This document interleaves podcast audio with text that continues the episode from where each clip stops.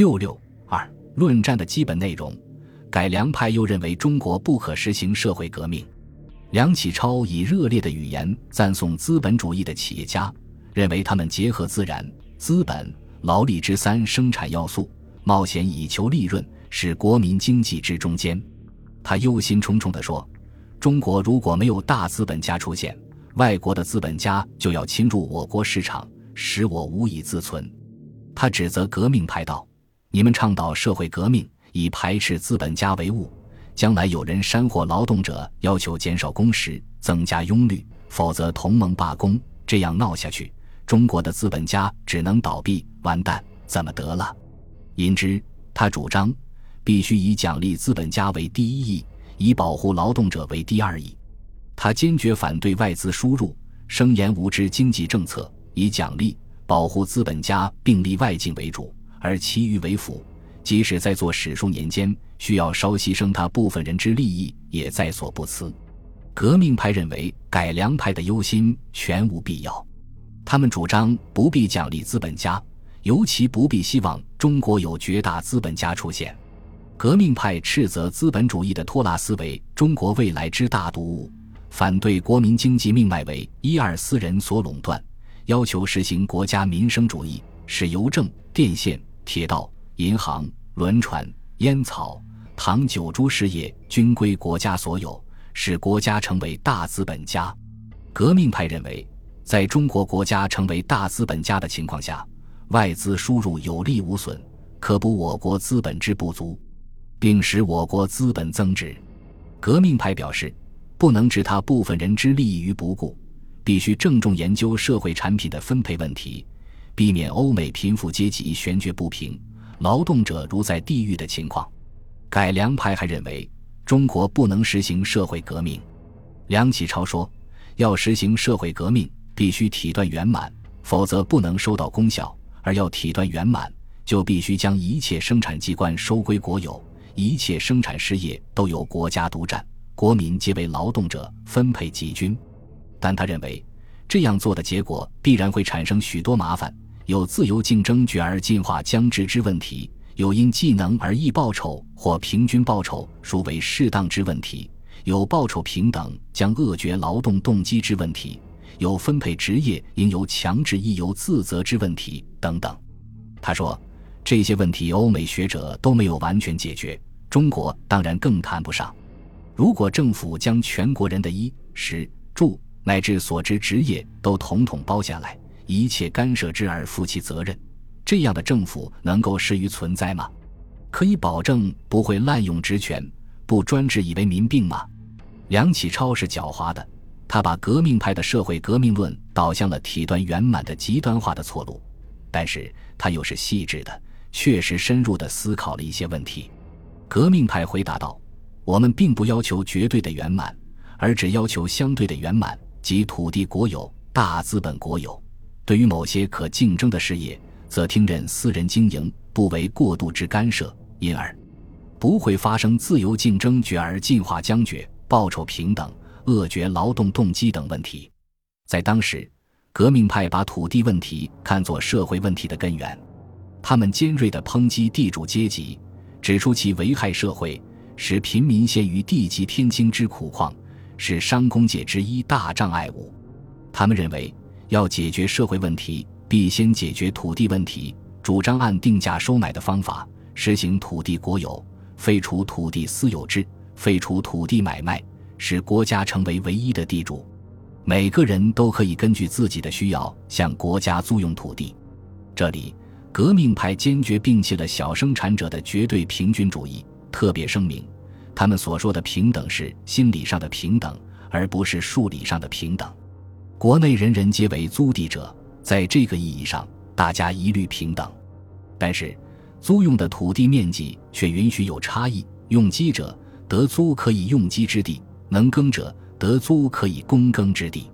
你能租多少就租给你多少，谁出的租价最高就租给谁。他们说：数理得者以十人而分百，则人各得一十，无有多寡参差之不齐也。心理得者以人各起于平等之地位。而其所赋予，则各是其财力聪明者也。革命派设想，国家向土地租用者征收地租，然后用这笔收入经营各项事业，认为这样做既可以使地主强权绝迹于支那，保证劳动者有田可耕，又可以保证社会财富居于国家，为国民所共享。中国就不会陷于欧美今日的困境了。定价收买触及到地主阶级的土地所有权问题，它使革命派的土地国有方针具体化了。较之划定地价、涨价归公等政策说来，显然是前进了一大步。但是收买土地需要巨额资金，从何而来呢？如果完全废除土地买卖，涨价归公又从何说起呢？因此。朱执信又设想，在划定地价的开始阶段，可以允许土地自由买卖，以原价归卖主，增价归国家，然后国家逐渐用公债券或增价收买土地，在事实上实现国家的土地所有权。单纯解决土地问题，并不能消除社会问题的根源。对此，梁启超曾经大体正确地指出：夫欧美现社会所以物孽不可终日者。约为资本家专横故，试图解决土地问题而不解决资本问题，则其有以喻于今日之现象者几何也？革命派以为一实行土地国有，伊甸式的乐园就会出现在尘世，未免过于天真了。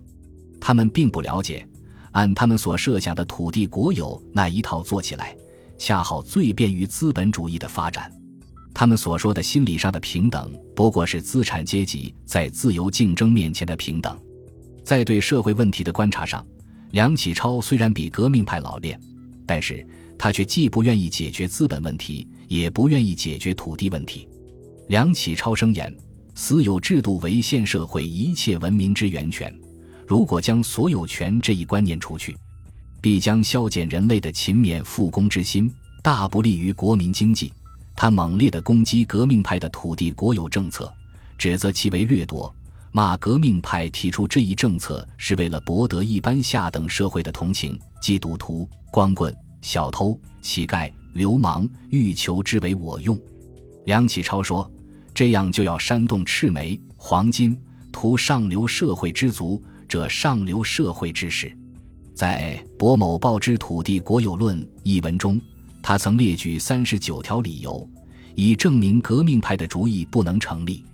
在《开明专制论》一文中，他又痛心疾首地表示，即使把匕首插在他胸膛上，也要大声疾呼：敢有言以社会革命及土地国有制与他种革命同时并行者，其人即皇帝之逆子，中国之罪人，虽与四万万人共诛之可也。梁启超的言论表明。改良派既想在中国发展资本主义，又力图维护封建主义，特别是封建的土地剥削制度。革命派为土地单税法的虚幻美景所陶醉，认为实行之后，国家立刻可以获得巨额财源，足够国家各方面的经费开支。他们不了解，近代城市地价或地租的飞速上涨是和资本主义工商业的发展紧密联系的。而广大农村地价或地租的变动则是极其缓慢的，因此，改良派对土地单税法嗤之以鼻。梁启超举英国田租不敷国用为例，说明中国的地租也绝不能满足国家的财政需要。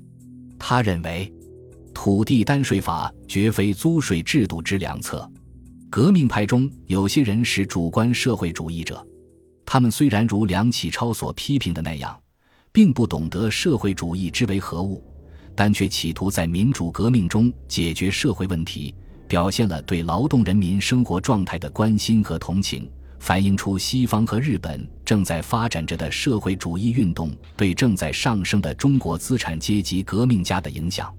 这一点在朱执信身上尤为明显。他曾写作《德意志社会革命家小传》，介绍马克思的生平和《共产党宣言》。以及《资本论》的基本观点。按计划，他还准备介绍拉萨尔和毕贝尔、贝贝尔，但未能实现。他称颂马克思的资本基于掠夺的思想。至于进金，则资本家亦自私，诚实设立，不耕不织，坐置巨万，虽与不为之掠夺盗贼，无可得哉。他并粗浅地了解空想社会主义和科学社会主义的区别。在回答梁启超的质难时，曾说：“故自马尔克以来，学说皆变，渐趋实行，是称科学的社会主义 （scientific socialism）。学者大率无志，绝对非难；论者独未知之耳。”他认为，社会革命必须以阶级竞争为手段，动力是细民，对象是豪右。改良派则对社会主义运动持反对态度。梁启超表示，麦卡。比比尔贝所倡导的社会革命主义必不可行，即行也一定在千数百年之后。他攻击《民报》，对社会主义思想的宣传是一二野心家，私假为煽动之具，表现出敌视劳动人民利益的立场。本集播放完毕，感谢您的收听，喜欢请订阅加关注，主页有更多精彩内容。